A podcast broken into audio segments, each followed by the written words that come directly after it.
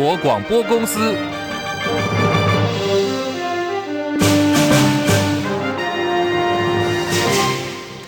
大家好，欢迎收听中广新闻，我是黄丽凤。新闻开始要关注的是一个台湾两个世界，中南部大雨惊人，东台湾则是热爆了。继解除了陆上台风警报之后，气象局在刚刚稍早接近中午的十一点半解除了中度台风卡努的海上警报。虽然卡努呢现在逐步的远离台湾，不过受到台风外围环流跟西南风的影响，中南部的山区还是有豪雨的。气象局针对苗栗、新竹以南还有花莲、台东，总共共有十一个县市，现在持续发布豪大雨特报，特别要提醒南投县山区一定要小心有，超大豪雨。预报员朱美玲说。台风呃逐渐的往东北方向远离，但是要注意到南边这边有比较明显的西南风开始逐渐的增强，并且北移。那这样子比较明显的西南风的轴线，其实顺着台风的往东北方向移动之下呢，它是往巴士海峡还有台湾海峡这附近吹进来的。那所以说在晚间呢，可能会北台湾这边带来一些比较明显的降雨。至于到了明天白天之后呢，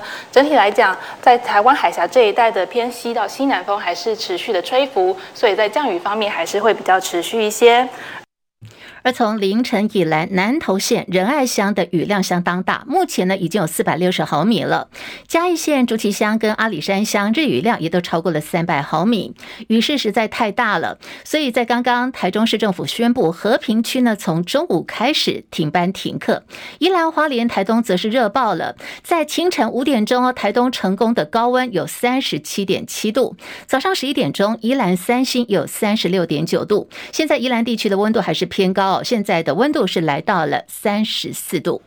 卡努台风远离，但是气象专家贾欣欣说，下个礼拜三或礼拜四，西太平洋很可能还会有另外一个台风生成。气象局说不排除会有新台风生成，不过因为现在距离台湾还是非常的遥远，详细情况有待进一步观察。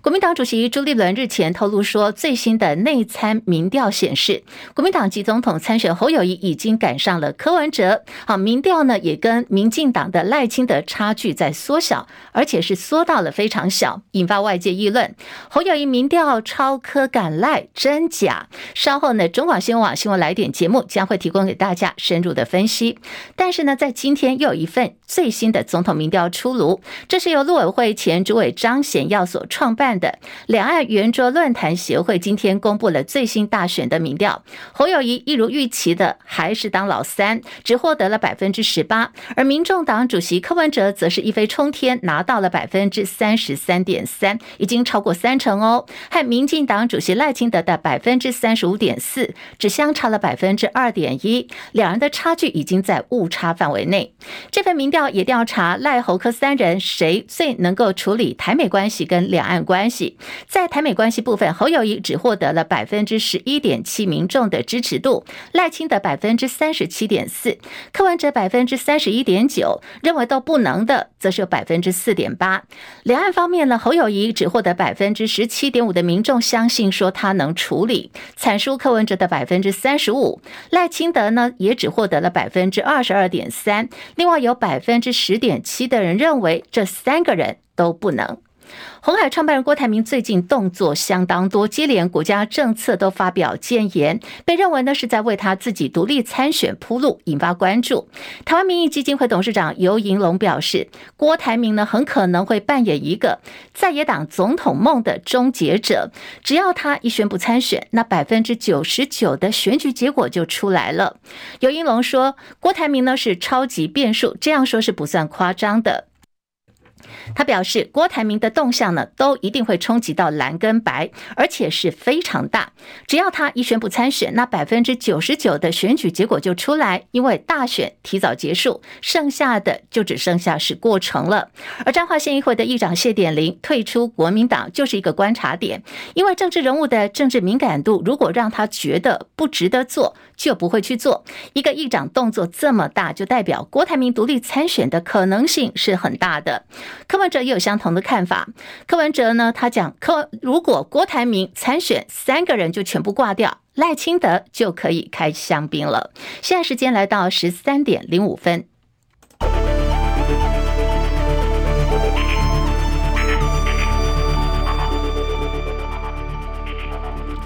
新台币兑换美元贬值零点八分哦，是来到了三十一点七零五兑换一美元。台北股市现在下跌三十三点，一万六千八百四十五点，跌幅百分之零点二一，成交量三千两百九十亿元。柜台指数上涨一点二九点，两百一十六点六六点，涨幅百分之零点六零。日本股市下跌四十五点，三万两千一百一十四点，跌幅百分之零点一四。韩国股市在平盘附近震荡两千六百零六点。港股方面上涨一百八十五点，一万九千六百零五点，涨幅百分之零点九五。大陆股市，上海综合指数小涨十二点，三千两百九十二点。深圳成指涨九十点，来到一万一千两百五十四点。涨幅百分之零点八三，印度股市上扬了三百三十九点，六万五千五百八十点，目前的涨幅有百分之零点五三。国际汇价方面，欧元兑换美元一点零九四九，美元兑换日元一百四十二点四九。啊，在人民币的汇率方面，我现在来到了七点一八二四，黄金最新报价每盎司一千九百三十四美元。以上是最新的财经资讯。好，我们来看的就是台北股市哦。啊，昨天因为放台风假的关系，台北股汇市呢是暂停交易的。今天恢复交易的第一天，正常交易。早盘呢补跌百点之多，市场人气股 AI 族群盘中有广达跟技嘉的奋力向上，AI 股算是今天回神了，使得台北股市大盘跌幅得以逐步的收敛。再加上航运股助阵。指数季线支撑的力道也变强了。分析师认为，AI 股筹码面的问题还是很大，整体大盘融资水位也需要再减肥，行情预料还要再做整理。张佳琪报道，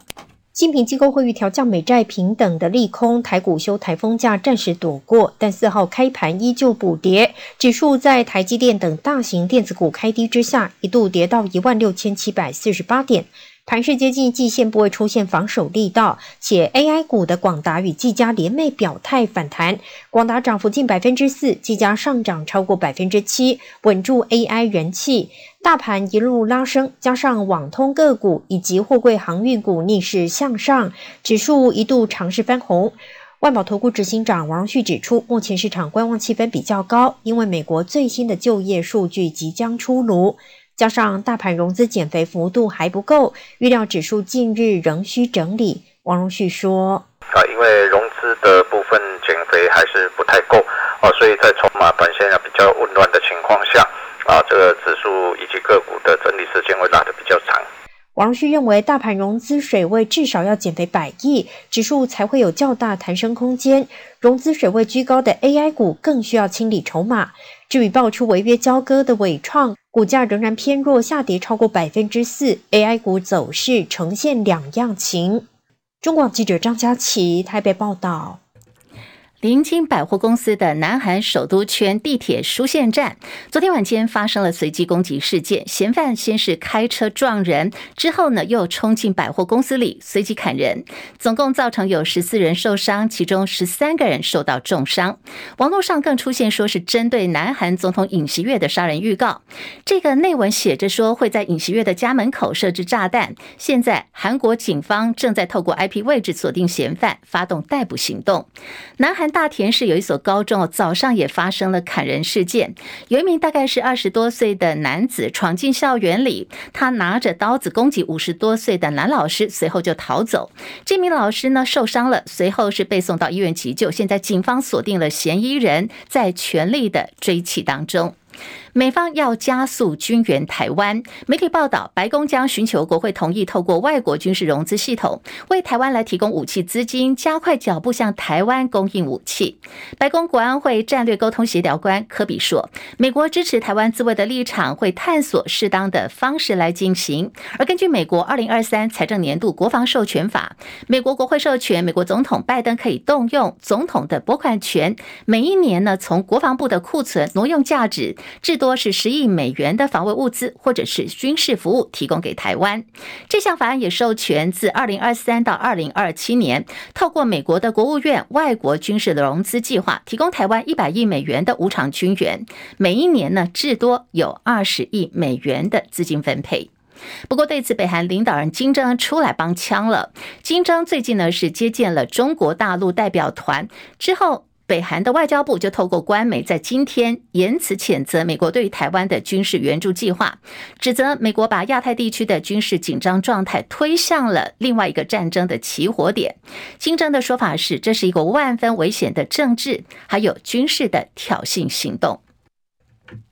美国的心情呢，还在等待的是中国大陆的回复。副总统赖清德即将在下个礼拜六，也就是八月十二号，率团出访巴拉圭，要参加我们友邦巴拉圭新任总统的就职典礼。来回要分别过境美国的纽约跟旧金山。对此，中国大陆国台办回应了，中国大陆对此坚决反对。事实也会证明，赖清德是彻头彻尾的麻烦制造者。另外，美国国务院日前宣布，已经正式邀请再度出访中国。外交部长的中共中央外办主任王毅要访问美国，对此，中国外交部回应外媒的时候只说，北京愿意就有关计划继续跟美方来保持沟通。那么陆媒就评论说，现在呢，美国就要拿出诚意了。而王毅是否访问美国，什么时间要访问美国，看的就是美方来处理赖清德出访过境美国事宜的相关作业跟态度了。那么布林肯自己也说。啊，我们才刚提出邀请，也很期待我们有机会呢，可以彼此见到，也就是他跟王毅的会面，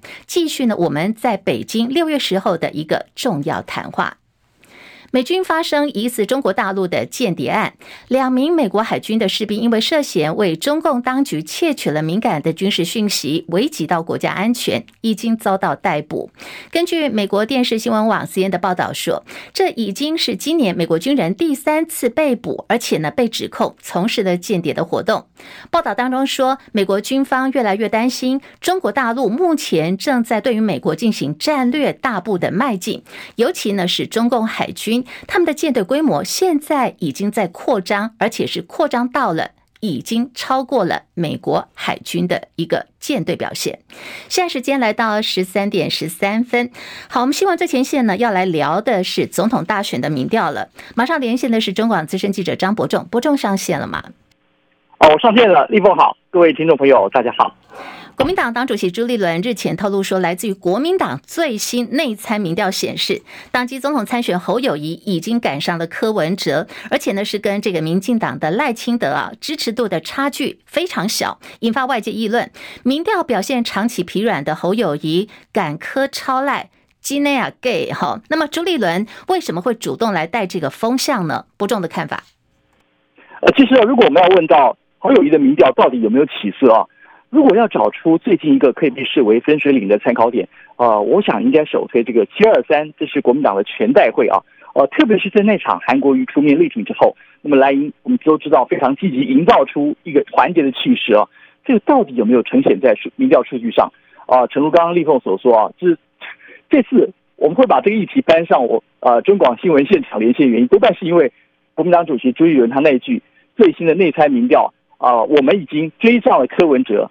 跟赖清德的差距呢，也已经非常小。呃，朱立伦这句话讲出来之后，哎，很多人就开始问了：哎，这个内内参民调到底是从何而来？是依照哪些明确的数据？呃，相相关的问题呢，立刻就演变成国内政坛的另一个大的话题啊。呃，还让不少人会联想起：哎，大家知道啊，五一七国民党宣布征召侯友宜前，呃，朱立伦自己声称了，他曾经拿给郭董看过的党内内参民调啊，同时还参考其他外界各家民调。当时公布的数据，可能是对于后来宣布征召，乃至于让郭董是不是啊，在这个国民党当天的中常会前就已经先发布了这个认败请侯的脸书文章啊，呃，会不会有关呢？所以，嗯，至少我们从上次朱主席拿出来民调可以发现到，它里面有非常多客观的数据啊，因为国民党呢在中常会后还甚至还派文传会主委出面来公布各样详细的数据跟表格，告诉大家哦，这些民调是怎么来的啊。不管内参民调也好，还参考的其他民调，都告诉大家一五一十都讲出来啊、这个调查时间点，所以这次朱主席又再次拿出秘而不宣的内参民调啊、还强调侯友谊呢已经超科赶赖，是不是最好也能比照上一次，告诉大告诉大家说这份民调究竟是怎么做出来的哈？呃，原因在于呢，大家看到近来接续发布的其他几份民调，呃，我们可以这样讲。侯友谊在其中部分民调上面确实已经出现了些许止跌回稳的迹象，但是再怎么排呢，充其量只是逼近柯文哲，呃，始终还是没有能够摆脱老三的位置啊。当然，距离 V 型反甚至所谓的超科赶赖，好像还有一大段差距啊。呃，如果大家不不相信的话，我们就来看看从七二三全代会之后各项公布的民调。呃，像是台湾民意基金会在七月份有一个总统大选民调啊，虽然是在七月下旬公布，但是这份我们姑且就不来参考，原因是因为他访谈的时间点是在全代会前的七月十七到十八号两天啊。那我们看看五天前公布的美丽岛电子报民调呢，调查时间是呃国民党全代会后隔天，这是七月二十四号和七月二十五号，呃，里面特别提到，有可能是因为韩国瑜归队的效应还来不及发酵。所以数据显示出了这次民调赖清德是百分之三十五点一，那么柯文哲百分之二十四，侯友谊是百分之十九点九。那么在几乎同一个时间呢进行的，这个是七月二十四到二十六号啊，这是 TVBS 的民调，赖清德是百分之三十三，柯文哲三十二，这两个非常差呃接近啊，但是侯友谊还是依依然居于第三的，但是支持度已经小幅回升到百分之二十五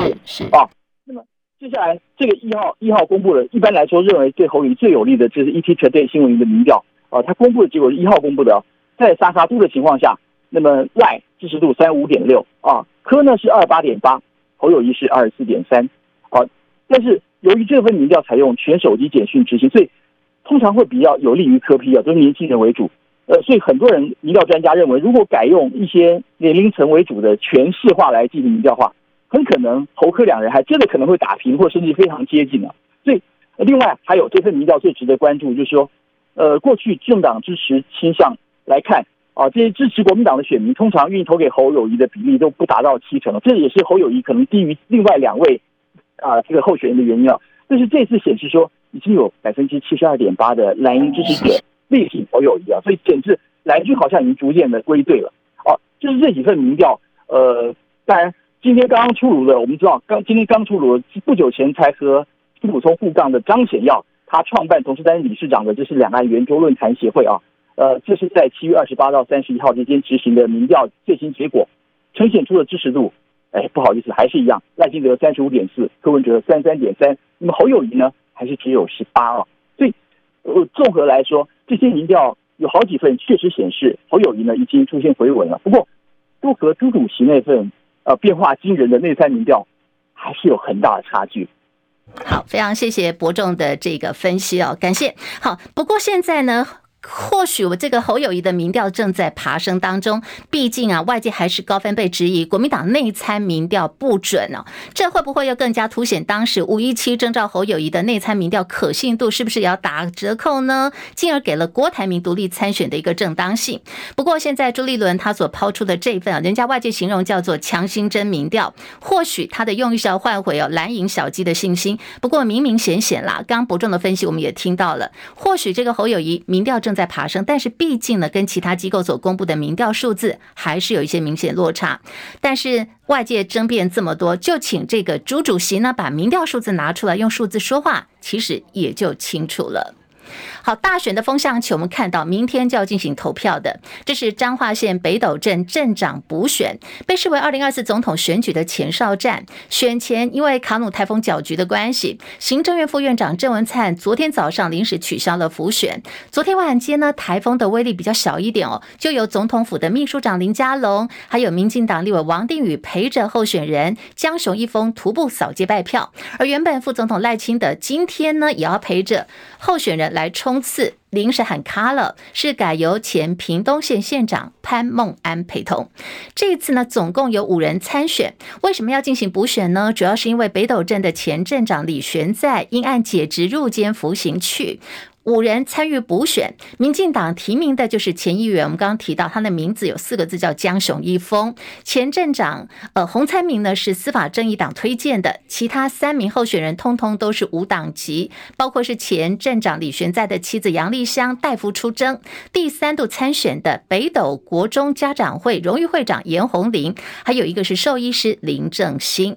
啊、那么这一次呢，国民党没有提名候选人，让民众党还有红海创办人郭台铭有个运作的舞台，绿营的部分在下架民进党的危机下也团结浮选。我们刚刚听到的这几个排出来的浮选阵容呢，都是民进党的大咖。那么补选的结果，明天傍晚就会出炉了。民众党总统参选柯文哲最近接连批评前瞻建设的这个轨道计划完工率偏低，政府将特别预算常态化是在做假账，还说呢，看到南部生活很惨，必须要他当选总统才能够改善。今天行政院长陈建仁说了，政府财政是健全的，前瞻特别预算编列也都经过立法院审查通过，从来没有做假账，是柯文哲一直在说假话，而且又无知。张伯仲报道，对于柯文哲对南台湾的认知。出席台湾美食展的行政院长陈建仁提到：“呃，我是高雄人哈，那柯市长对于呃中南部的发展啊，一向呢相当的陌生，所以他才会说出乡下要有乡下的样子。柯市长呢啊，愿意去了解中南部的状况，当然是一件很好的事情。但是他对这些事情啊都相当的陌生，所以呢很多的论证哦都不是根据事实，呃才会讲出说什么前瞻建设不应该投资在呃中南部，而且也说出了某些建设呢。”啊，并不适当的这个讲法。至于柯文哲质疑蔡政府透过特别预算挥霍撒币，逃避监督，七年来特别预算超过十项，蓝营党团更痛批蔡政府是史上最会乱花钱的政府。陈建仁则强调，近五年来政府税入税出剩余每年都超过千亿，去年还将近五千亿，显示政府财政状况都相当不错，并反呛柯文哲当过八年台北市长，却对政府预算和特别预算的编列如此无知。他怀疑柯文哲是不是有足够能力来担当国家治理。陈建仁还强调，前瞻建设的目的也是为了均衡台湾南北发展。他举例，近来台风接连来袭，国内前世淹水地区都未出现严重淹水，而先前的百年大旱，我们也安然挺过。强调这些都是前瞻建设成果最好的说明。中广记者张伯仲台北报道。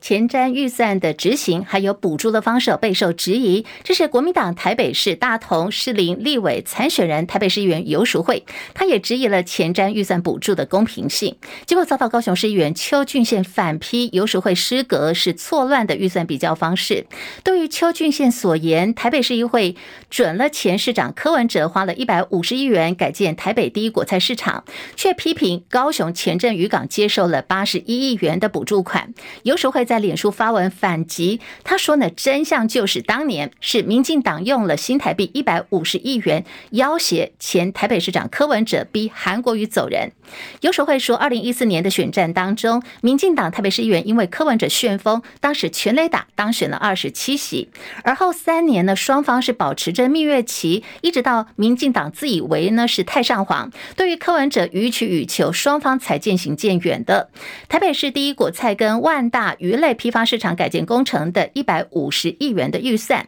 是在二零一六年年底绿色白色的蜜月期的时候完成审查作业，负责审查这笔预算的就是财建委员会的成员，民进党的议员是过半数的。游淑慧也问说，这预算和额度合理吗？不如就问问他们嘛。当年民进党议员利用了这笔预算下了一个但书，要台北市政府跟农委会取得人事主导权之前，不得动之这笔预算。那么这段话翻成白话文的意思就是用预算来要挟柯文哲，除非当时的北农总经理韩国瑜滚蛋。不然呢，不能够用这笔钱。游淑慧说，韩国瑜也因此在预算审查之后就毅然请辞北农总经理，这个呢就是真相。游淑慧还点名哦，当年民进党台北市议员王世坚，也就是现在他同选区的民进党立委候选王世坚，也参审过这笔的预算。他要王世坚呢，你要不要出来来讲几句公道话呢？好，柯文哲也证实了前瞻预算呢，就是他跟民进党分道扬镳的一个决裂点。今天会被人家批评，就是说啊，不然你拿出来算，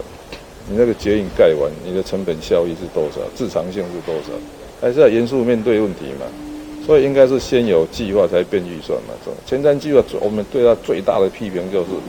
啊，你怎么是先变预算再再写计划？前瞻计划是柯文哲跟民进党分道扬镳，你知道吗？分手最重要的原因，因为我觉得你没有财政纪律，钱乱花，这不是我们当年要支持的民进党。基隆捷运在哪里？要再要再从头再讲一遍嘛？从基隆迁轨变基隆捷运，我就问你什么时候开工？八堵到基隆那一段你怎么解决？那就是鬼扯嘛！好，民众党新竹市的立委选举一直都还没有决定提名人选。原本的规划是要由不分区立委，也就是星光公主吴欣盈参选，可是吴欣盈没有意愿。那么柯文哲也说吴欣盈不选了。外传现在柯批的计划是要找他自己的亲妹妹柯美兰来参选新竹市的立委。柯文哲说啊，现在他可以动用的人，唯一会赢的机会就是柯美兰，因为等同呢是我柯文哲下去选。不过这也要看个人的意愿。他说现在柯美兰。敌奏疑心啊，在当医生，除非有什么理由，一般人是不会脱离原来的工作去从事政治。蔡政府上任之后所推动的前瞻基础建设计划，最近成为在野党的攻击焦点啊。那么在绿营方面，为了破除这些相关的呃评论啊论述，所以现在绿营的战术也拍板了，他们要进行的是陆战，从明天开始启动全台各选区信赖台湾温暖好政的系列说明会，要复制的呢，就是在二零二一年当时宣传公投四个不同意的成功模式。好，绿营决定的陆战是由政务官跟立委参选人领衔主讲，亲自说明政绩跟总统参选赖清德未来的施政愿景。第一场明天就要在高雄了，选定是由蓝营指控独拿千亿元的高雄，高雄市长陈其迈也会亲上火线来进行反击。